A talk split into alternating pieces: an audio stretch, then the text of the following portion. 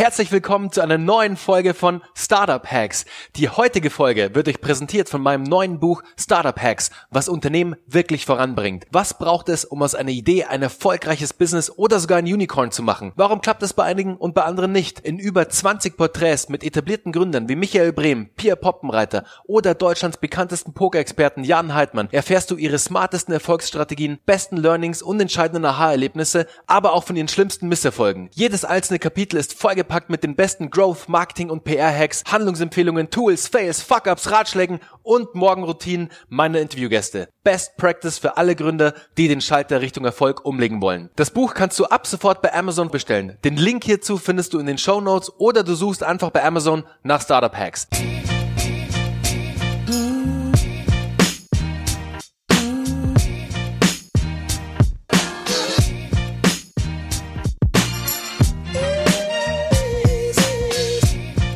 Herzlich willkommen zu einer neuen Folge von Startup Hacks. Leute, heute mit einer echt besonderen Folge und ihr denkt, ich sage das oft, aber heute meine ich es auch wirklich so, weil ich habe heute einen echten Growth Hacking Kollegen am Start, eine Koryphäe sozusagen im Growth Hacking, den Hendrik Lennertz. Und Hendrik, mich freut's mega, dass du heute am Start bist, weil wir hatten es vorher schon in deinem Podcast. Mhm. Wir zwei, wir tauchen immer irgendwie so nebeneinander auf, sehen uns bei Amazon irgendwie in den Rankings, bei den Büchern, sehen uns bei iTunes, bei den Podcasts irgendwie so in den Rankings und sind irgendwie immer so, ja, waren immer schon so nebeneinander irgendwie, aber haben uns noch nie persönlich kennengelernt.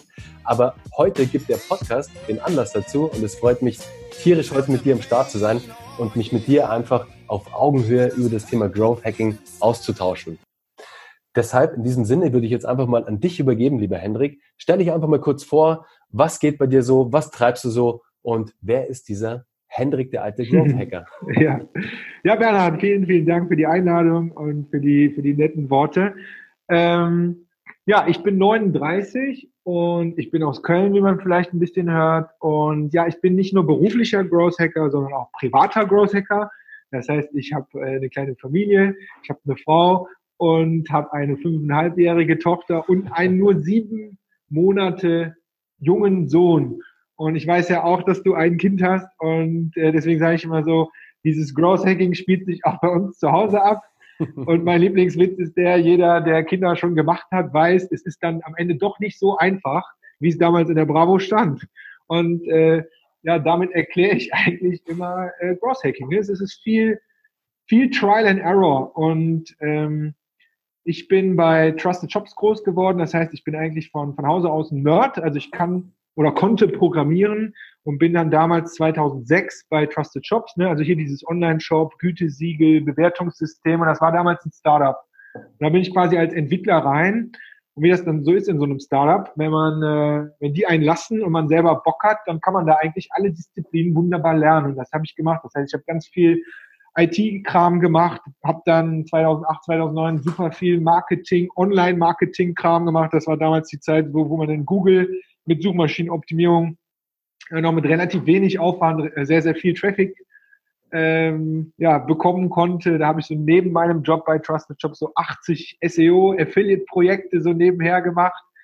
Und da hat sich schon dieses Mindset, wie man heute sagt, ne, dieses Mindset des Growth Hackers, das hat sich da auf einmal schon so ja, an, den, an, den, an den Tag oben gebuddelt. Ja, und dann bin ich da irgendwie Manager geworden, weil die Company ist gewachsen und ich auch. Und dann habe ich da so ein Team aufgebaut von 56 Leuten. Also ich war dann da Head of Product, Head of IT. Und das waren dann schon diese agilen Produktteams, ne, wie man heute so sagt. Also so, so hatte ich fünf Teams parallel laufen und ja, und war aber von diesem Mindset infiziert. Und ich bin dann eigentlich so drauf gekommen, dass ich ein Growth Hacker bin. Ähm, als ich auf TechCrunch einen Artikel über Growth Hacking gelesen habe, also so mhm. 2012, 2013, also schon super lange her. Und da habe ich gedacht, krass, das ist ja genau das, was du machst, weil ich war nie ein Entwickler, ich war nie ein Marketer, ich war nie ein Produktmanager, ich hatte eigentlich nie einen Namen, weil mir war es eigentlich immer scheißegal, was als nächstes für Growth, für Wachstum zu tun war. Wenn wir nach Frankreich wollten, dann haben wir gesagt, ja komm, wir machen einen Plan und dann rennen wir los und probieren es halt aus. Das war immer in meiner DNA drin.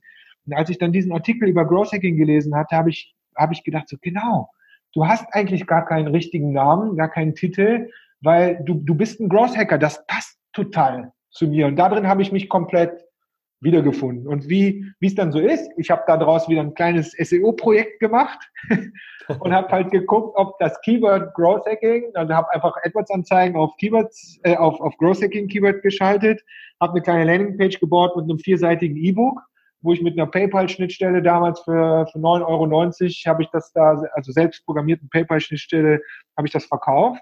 Und ich weiß noch, zu der Zeit gab es vier Leute am Tag, die nach Growth Hacking gegoogelt haben im deutschen Google Index. Äh, davon sind, glaube ich, drei auf meine Seite gekommen und von den dreien haben zwei dieses E-Book für 9,90 Euro gekauft. Ja, also da war ich äh, quasi nicht nur Marktführer, sondern eigentlich gehörte mir im Bereich Growth Hacking im deutschsprachigen Raum alles. Mhm. Und wie das dann so ist, dann war das so ein Zeitprojekt und dann habe ich da relativ viel gemacht und dann habe ich den ersten Vortrag dazu gemacht, den zweiten, den dritten und dann kam irgendwann der Springer Verlag und hat gesagt, ja, Henrik, äh, wir haben dein E-Book hier runtergeladen, finden wir cool, willst du nicht dazu ein Buch schreiben? Und äh, da habe ich dann so gedacht, boah, ne, Henrik, ich schreibe auf keinen Fall ein Buch und auch erst recht nicht zu Growth Hacking. Das passt ja gar nicht zu Growth Hacking, so schnell und so ein Buch schreiben. Naja, ein halbes Jahr später habe ich das Buch geschrieben und das war dann eigentlich auch schon so das Zeichen dafür, dass ich auf Abwägen bin. So, ne? Weil wenn man dann mal so ein Buch hat, das kennst du wahrscheinlich selber, ja, dann bist du Experte in diesem Bereich, egal ob die Leute das Buch gelesen haben oder nicht. Äh, die kommen eigentlich, wenn es um Growth Hacking geht, an, da, an dir nicht mehr vorbei. Und dann bin ich nach zehn Jahren bei Trusted Shops raus und habe gesagt, so, ich gehe jetzt all in auf Growth Hacking, weil das ist mein Herzensthema. Und das ist jetzt auch erst äh, ja, zweieinhalb Jahre her. Also das war Anfang 2017.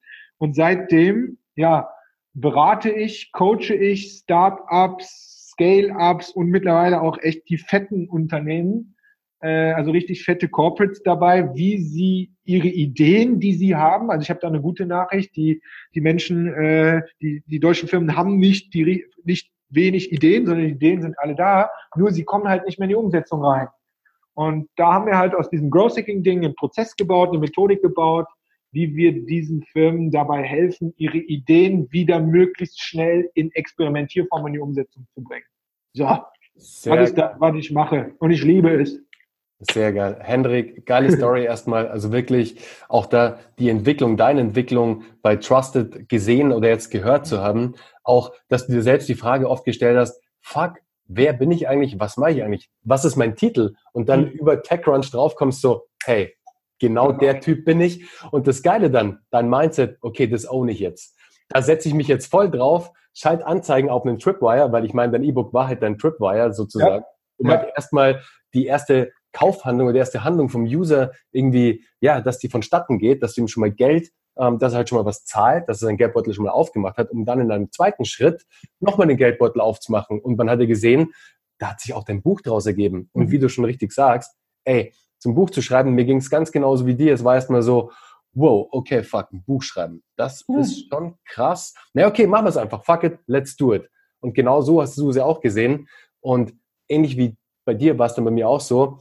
Ich habe das Ding halt dann geschrieben und dann bist du halt auf einmal Experte. Egal, wie du schon sagst, ob das jemand gelesen hat oder nicht.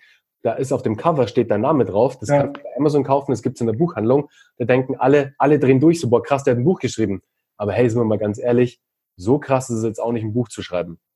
Ja, sa sagen wir in der Filterbubble. Ich finde das krasseste übrigens daran, dass ich ein Buch geschrieben habe, ist, dass jetzt sogar meine Mama weiß, was ich beruflich mache. Ich bin Buchautor. Die kann jetzt eben erzählen, dass ich Buchautor bin. Hendrik, das ist so geil. Wir haben so viele Überschneidungen. Es ist so, hey, meine Mutter ist wahrscheinlich eine meiner, meiner krassesten Word-of-Mouth-Fürsprecher sozusagen, die das Buch rumreicht in ihrer Community. Und so stolz wie Bolle ist, dass der Sohn ein Buch geschrieben hat und Autor ist. Ähnlich wie bei dir wahrscheinlich. Ja, und ich habe letztens mir sagen lassen, aber wir beide sind ja verheiratet, das heißt, das ist für uns völlig uninteressant, habe ich mir äh, sagen lassen, dass wenn es ein Kinderbuch wäre, mm. ja, also die Männer mit, die Kinderbuchautor sind, das sind wohl hier, die haben gute Karten bei den mm. Damen. Aber ist uns ja egal. Ist uns, ist uns total egal. Gut zu wissen, aber ist uns, ist uns natürlich total ähm, Lumpe. Aber das Lustige ist, ich muss jetzt da wirklich auch an die Story mit meiner Mom denken. Was damals, als ich noch beim Fernsehen war, hat sie immer erzählen können, ah ja, mein Sohn, der ist beim Fernsehen. Mhm. Dann war ich weg vom Fernsehen und auf einmal konnte sie nicht mehr sagen, was ich überhaupt mache. Also ja. wusste es einfach nicht. Dann habe ich das Buch rausgebracht, dann hat es halt wieder einfach gemacht.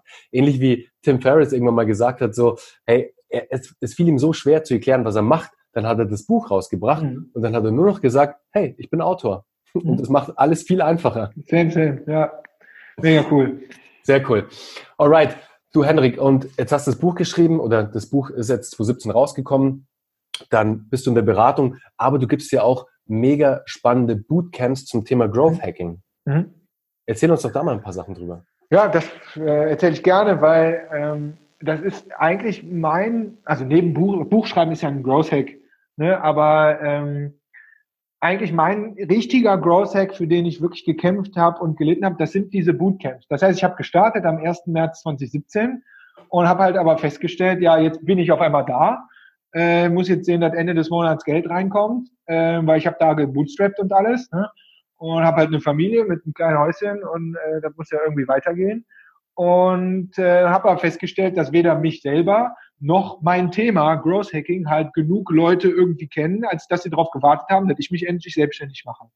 Und äh, dann habe ich gedacht, ja komm, ich mache jetzt so Bootcamps. Ich mache, ja eigentlich sind das ja Seminare. Ich habe sie aber damals bewusst Bootcamps genommen, weil ich Seminare, da denke ich an so ein hässliches Konferenzhotel, wo hier die Cola-Fläschchen in der Mitte stehen und so. Dieser dicke Teppichboden, das finde ich scheiße. Deswegen habe ich Bootcamp genannt und habe dann gesagt, okay, ich fange an in Köln, da gibt es eine kleine Geschichte dazu, habe hier mein Coworking in Köln, habe gesagt, so, ich mache das erste Bootcamp, Growth Hacking Bootcamp. Für zehn Leute, Ticket kostet 980 Euro, ich besorge hier Mittagessen und so, habe ich mir richtig Mühe gegeben. Und siehe da, nach zwei Wochen hatte ich die zehn Tickets verkauft. und dann habe ich gedacht, boah, geil, 10.000 Euro hier äh, Umsatz für dein erstes offenes Seminar. Das ist ja cool, da kannst du jetzt jeden Monat ja, machst jetzt eins von den Dingern und irgendwie noch einen Kunden dazu oder so, da, ja, das, das klappt ja hier mit der Selbstständigkeit wie im Länderspiel früher. Ne? Und ähm, da war mein Plan, da war ich super happy. Zweite Bootcamp, den Monat danach, dann in Düsseldorf. Jetzt könnte man meinen, das lag an Köln, Düsseldorf oder so. Bis ein Tag vor dem Event habe ich kein einziges Ticket verkauft. Kein einziges. Oh, shit. Und dann stand ich da mit meinem super Plan, habe dann da irgendwie die ganzen Startups, die ich so kannte, alle kostenlos eingeladen, ne, damit ich da irgendwie trotzdem das Event machen kann. Und dann habe ich halt kapiert, okay, die Leute, die da in dem ersten Bootcamp waren, die waren, haben wirklich so ein bisschen drauf gewartet, dass ich endlich was mache, weil zehn Jahren Trusted Shops hatte ich ja auch irgendwie ein Netzwerk aufgebaut. Aber für mehr hat es nicht gereicht. So, und dann habe ich gesagt, okay, das Ding müssen wir jetzt weiterspielen. Und dann habe ich das nächste, im dritten Monat habe ich dann in Frankfurt gemacht, dann war ich in München, dann war ich in Berlin, in Hamburg, Amsterdam, Zürich und so. Und ich habe immer weitergemacht. Also meine Idee war einfach zu sagen, okay, das Thema Growth Hacking liegt mir am Herzen und ich bin der Experte dafür. Die Leute kommen nicht zu mir und deswegen muss ich meine Fahne in diese Städte reinrammen. Und das habe ich gemacht. Und da war ich teilweise auch in Berlin äh, Bootcamp Berlin, wo ich fünf Tickets verkauft hatte, wo ich dann morgens um 3.30 Uhr aufgestanden bin, ICE von Köln nach Berlin und abends um 12 war ich wieder zu Hause, mal fix und fertig. Also das war nie ein Umsatzhack, diese Bootcamps, aber am Ende war das mein Branding-Hack für meine eigene Person. Das war mein Hack, um ähm, das Thema Growth Hacking den Leuten halt nahe zu bringen, weil selber haben sie noch nicht danach gesucht. Und das für mich eigentlich Wichtigste an diesen Bootcamps ist und war, dass ich in Kontakt mit diesen Leuten gekommen bin und gelernt habe, das sind ja ganz viel, da sind ja Startups drin, Freelancer drin, Agenturen drin, dicke Corporates drin, und wirklich gelernt habe, welche Growth Challenges haben die denn wirklich? Ja, und so habe ich eigentlich mich und mein Angebot monatlich immer weiter pivotiert. Wir machen jetzt nächste Woche äh, Freitag unsere neue Bootcamp-Tournee, jetzt Herbst 2019. Wir starten in Frankfurt. Das ist dann Nummer 32. Und ja, ich bin super happy mit diesen Bootcamps, weil gerade diese Heterogenität dieser Gruppe, die da drin ist, das ist halt dann nicht eine Company, wo die äh, 25 Produkt, Marketing und Tech-Leute sitzen, die, sondern das ist so heterogen und das liebe ich halt. Äh, das liebe ich halt total. Ja, das sind meine Bootcamps. Also ich kann allen Leuten immer nur sagen, wartet nicht drauf, dass die Leute euch suchen oder zu euch kommen mit eurem verrückten Thema, sondern Fahne hissen und dann los. Ja, super cool. Ja. Liebe Zuhörer, ich packe dir auf jeden Fall auch den Link zu den Bootcamps zu Hendrik in die Show Notes. Ist ja ganz klar. Also wenn du mal in der Stadt sein solltest, wo Hendrik dann auch ist, und der hält ja in fast jeder Stadt, ähm, in jeder größeren Stadt seine Bootcamps ab, solltest du auf jeden Fall mal vorbeichecken. Ich selbst war noch nicht da, werde aber so schnell wie möglich bei dir vorbeischauen, Hendrik, weil ich finde es mega, was du machst. Ich finde es sau cool, dass du das Thema Growth Hacking noch mehr halt einfach etablierst egal ob bei Corporates oder jüngeren Unternehmen, finde ich einfach stark, was du machst und da will ich dich auf jeden Fall auch unterstützen. Und das Coole ist ja auch, weißt du, jetzt von Growth Hacker zu Growth Hacker, da gibt's keine Ellenbogen oder so. Nö. Dieses Ding ist halt noch, in, in so einem familiären Umfeld, sagen wir mal. Also es gibt halt einfach noch nicht so viele von uns, sage ich mal. Man findet es einfach cool, dass es halt andere gibt, die das gleiche Mindset haben, die das gleiche Thema voranbringen wollen und deshalb halt auch zusammenarbeiten, nennen wir es einfach mal so, und sich gegenseitig helfen, gegenseitig supporten. Da bin ich immer ein großer Freund davon. Und wenn ich auf ein Produkt oder auf eine Dienstleistung wie bei dir jetzt stoße, finde ich einfach geil und sowas sollte man immer fördern, finde ich geil. Das Coole, was bei den Bootcamps natürlich auch ist, und wir haben eine ähnliche ein, ein ähnliches Ding gerade bei uns sozusagen, Hendrik. Wir veranstalten auch Events für unsere mhm. Kunden oder für Neukunden. Das Geile ist halt, dass du so schön digital ist, aber eine echte ja. Zum Kunden aufzubauen. Anfassen. Das passiert immer noch offline, non-digital, sich gegenseitig anfassen, ein bisschen, ja, abtasten etc., um dann auch, wie du es gerade vorhin gesagt hast, herauszufinden, wer ist das eigentlich? Was haben die für Needs? Und was kann ich ihnen vielleicht noch als Upsell verkaufen. Vielleicht gibt es noch eine bessere, vielleicht ergibt sich daraus eine Beratung, ein Beratungsmandat über Zeitraum XY. Also da sind so Events halt immer wirklich ein richtig ja. geiles Tool. Deswegen stark, dass du diese machst. Und ja, am Anfang, hey, am Anfang ist es immer schwierig und klar, da hat wahrscheinlich da hat deine, deine Mutter wahrscheinlich auch mal ein Ticket gekauft, dass du überhaupt ein Ticket gekauft hast. Also meine hätte auch eins gekauft wahrscheinlich. Ja. Und ich hätte mich gefreut wie, wie ein Schnitzel. Aber ja, so ist es halt am Anfang immer. Aber jetzt siehst ja. du ja, die Dinger sind immer voll und man sieht ja bei dir auf der Website. Die Leute haben Spaß. Den Leuten taugt es einfach da auch, dieses Mindset mit aufzunehmen und halt an ihren ersten eigenen Growth Hacks zu arbeiten. Geil. Ja, ne, darum geht's und das ist mir auch immer total wichtig, weil das ist das, was ich eigentlich bei allen rausgehört habe. Die einen kommen mit der Fragestellung, wie fange ich mit Inbound-Marketing an? Die anderen wollen, äh, haben einen Konkurrenten, der jetzt hier aktiv Videos macht und fragen sich äh, jede Nacht, ob sie das nicht auch machen sollten, aber eigentlich nicht können und welches, also und die, und die anderen äh, wollen ein neues Produkt bauen, die stehen vor der Gründung und äh, die anderen aus dem Corporate sagen, ja, bei uns geht das alles nicht. Wir würden gerne, aber wir können nicht. So, das sind unterschiedliche Challenges. Und ich habe halt für mich rausgefunden, deswegen so mein Hashtag ist ja Execute or Die, mhm. ne, der auch bewusst so ein bisschen radikal formuliert ist. Mein Hashtag ist halt wirklich der, dass ich sage, ich möchte, dass jeder Teilnehmer in meinen Bootcamps am Ende des Tages wenigstens seine drei persönlichen kuratierten Growth Hacks mitnimmt und wenigstens einen davon bis abends wirklich umgesetzt hat. Mhm. Also das ist mein Pitch, daran lasse ich mich auch messen. Und ich tue halt alles dafür, in diesem nur einen Tag den Leuten wirklich alles zu geben, dass das halt möglich ist. Und pitche die am Abend dann auch so, dass ich sage so, schreibt mir bitte morgen oder übermorgen, ob ihr es geschafft habt und schreibt mir, und das macht ja dann auch positiven Druck bei den Leuten, so dass mir echt, ein, äh, äh also wirklich über 50 Prozent der Leute schreiben mir danach und sagen, Henrik, ich habe zwar jetzt einen Tag länger gebraucht, aber ich habe es gemacht. Und da sage ich ganz ehrlich, das ist mein Wert. Also das ist das, wofür ich äh, auf diesem Thema rumacker, die Leute wirklich ähm, in die Umsetzung von diesen Dingen zu bringen, statt eigentlich die ganze Zeit nur über irgendwelche riesigen Strategien zu reden oder wenn sie kleiner sind, darüber nachzudenken, dass man mal dass man das auch machen sollte oder irgendwie so ein Kram. Mhm. Probiert den Mist aus, schneidet ein kleines Experiment zusammen, denkt nicht immer an das große Projekt, sondern wie kann ich das maximal schnell testen und dann go for it. Sehr In cool. Tagen weißt du, ob es läuft oder nicht. Ja, absolut. Ja. So ist es. Indeed. Cool. Ja. Mal, Hendrik, wir hatten jetzt gerade ja dein, dein Growth Hack, also wenn es einer deiner, deiner besten Growth Hacks ja. war mit den Bootcamps, du hast es ja gerade selbst schön beschrieben. Was war denn auf der anderen Seite so der größte Fail, der größte, wo du dachtest, hey, du baust jetzt hier so den krassesten Growth Hack und der dann hm. überhaupt nicht funktioniert?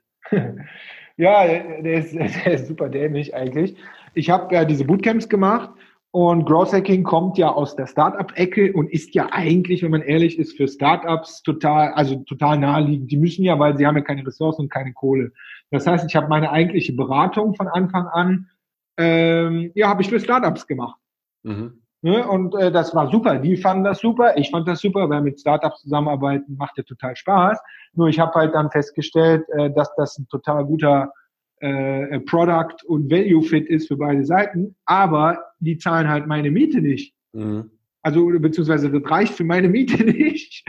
Und das war so ein Learning, was ich hatte. Ich habe einfach mir eine C-Gruppe ausgesucht, die zwar super für mein Thema ist, aber die am Ende äh, ja, die am Ende keine Kohle hat für das. Äh, ja, was, was, was es eigentlich an Wert hat. Und das war mein Learning, was ich auch mittlerweile bei all unseren Aufträgen immer auch zuerst mache. Und das hört sich so klassisch nach Marketing Lektion 1 an, ist es auch.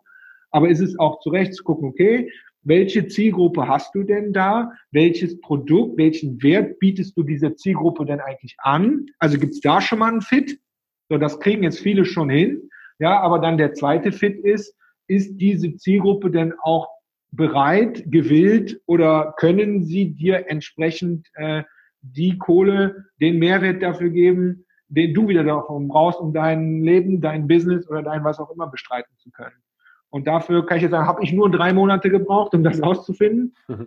Im Nachhinein denke ich mir so, ja, hätte ich auch vorher wissen können, aber ja, wusste ich halt nicht. Und ähm, das ist so eines meiner meiner Fails, weil ich kriege das ja viel mit, viele Leute bauen halt ihre Businesses jetzt gerade drauf mit Startups als Zielgruppe, mhm. wo ich immer sage, finde ich super, weil Startups fördern ist spitze, aber pass auf, Startups haben mal per se kein Geld und das ist übrigens auch gut so. ne, weil äh, die müssen halt Growth hacken. So das, das finde ich sehr, sehr gefährlich. Und ich habe in Coachings auch viele Kunden, die denken sich halt irgendwie was Verrücktes aus und sagen, ja, ich habe auch schon ganz viele Leute befragt, die haben wirklich alle dieses Problem, wo ich dann sage, okay, das ist schon mal gut, aber ist das Problem auch groß genug, dass sie dir dafür Geld zahlen würden? Das ist dann die nächste Frage und da kommt dann oft Ernüchterung. Hm.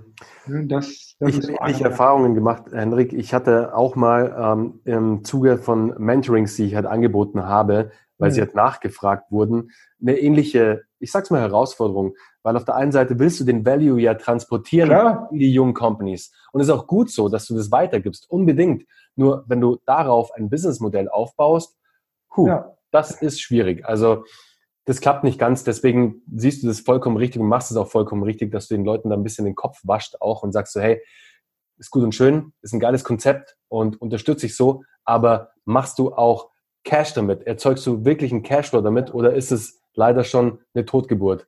Ja, ja. muss man sich halt immer dann im Klaren sein. Deshalb ganz wichtig, dass man halt auch, wie du es in deiner Grundübung sozusagen auch machst, und wir machen es ganz genauso, Hendrik, den Avatar, eine Persona zu bestimmen.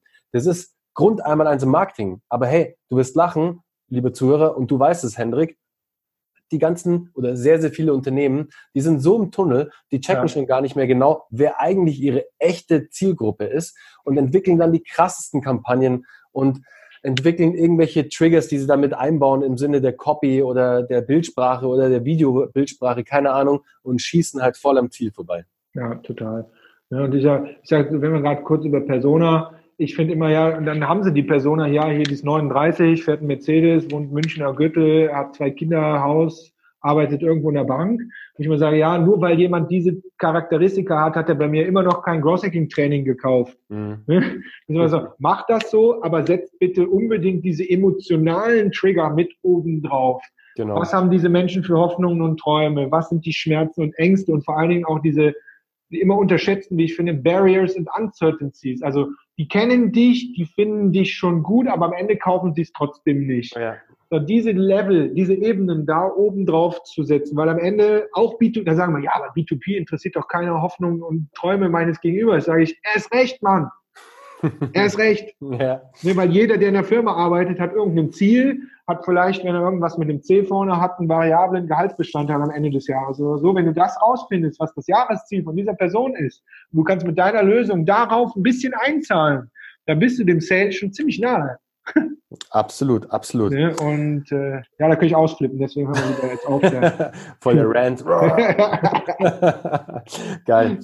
Sag mal, Jetzt gibt's ja unsere beiden Bücher und die würde ich mhm. jedem empfehlen mhm. zu lesen, safe.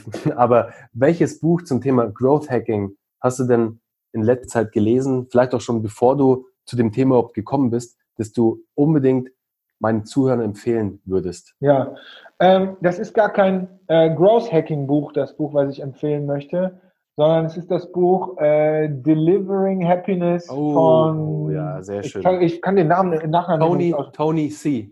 Ja, Tony C. Ne, wo es, äh, also wo ich immer sage, diese Geschichte, wie der Typ diese Firma aufgebaut hat mit dieser 100% radikalen Kundenperspektive, mhm. wie der sogar erzählt, dass er hier irgendwie Millionen Exit-Angebote am Tisch liegen hat und am Ende sie aber dann nicht angenommen hat, weil es nicht der hundertprozentigen Kundenperspektive entsprochen hätte und sowas. Das ist etwas, was ich immer jedem auf den Tisch latze und sage, sage warum? Weil ich sage auch immer, der Growth Hacker Skill Nummer eins ist Kundenempathie. Sich in, in der Lage zu versetzen, was will der Kunde in diesem Moment wirklich? Ja. Und ähm, ne, das gilt auch für Sales und Marketing an sich und in der Ehe habe ich gehört, ist dann auch nicht schlecht, wenn man das kann. Ne, aber aber das ist aus meiner Sicht der, der Trigger Nummer eins. Und da finde ich, ist dieses Buch eine, eine Bibel, die jeder Mitarbeiter einmal kurz, wenn er ankommt, äh, sich reingezogen haben sollte. Hundertprozentige Kundenorientierung. Damit Sehr gewinnst du am Ende. Absolut, bin ich, bin ich voll bei dir. Und hey, liebe Zuhörer, keine Angst, dieses Buch ist wirklich extrem snackable. Also ja, es ist, ist readable, ja. ist groß ja. geschrieben und es ja. ist wirklich einfach eine so geile Story, wo man so viel Input mitnimmt und so viel Inspiration. Also geiler Buchtipp ist auch eins meiner Lieblingsbücher. Hendrik empfehle ich auch immer wieder. Also es ist wirklich eine tolle Story und was der Typ jetzt auch gerade da in Las Vegas aufgebaut hat, was der für eine Community da gerade versammelt, mhm. ist ganz witzig. Ich bin nämlich ähm, über Ecken connected und zwar über den Keith Ferrazzi. Kennst du den? Keith Ferrazzi. Ja, ja. Genau. Ich war mit Keith Ferrazzi vor zwei Monaten auf einem ähm, Retreat für Unternehmer in Costa Rica, noch mit wahnsinnig anderen tollen Unternehmern aus der ganzen Welt, mhm. hauptsächlich aber aus den USA. Und Keith war dann bei, bei Tony bei irgendeinem Event und alleine, was Tony da wieder geteilt hat, also diese Community, alleine in Las Vegas, da am Strip irgendwo, mhm. eine Startup-Culture zu etablieren, mhm. das ist crazy. Weißt du, und der Typ wohnt selber in einem Trailer. Der wohnt in so einem, weißt du, in diesem langen amerikanischen Trailer. Mhm und lebt da. Der ist Multimillionär, aber lebt halt in einem Trailer. Das ist geil. Ja, nee, das, ich, ich meine, das kommt dann danach. Ne? Aber der hat halt dieses, so wie wir, ich sage mal, Growth Hacking Mindset der hat halt dieses Kunden, der, der sagt immer als erstes so, was würde der Kunde ja. wollen? Weil man neigt ja immer dazu zu sagen, ja, das ist doch klar, der klickt jetzt in den Shop und kauft das. Ja, sorry, no.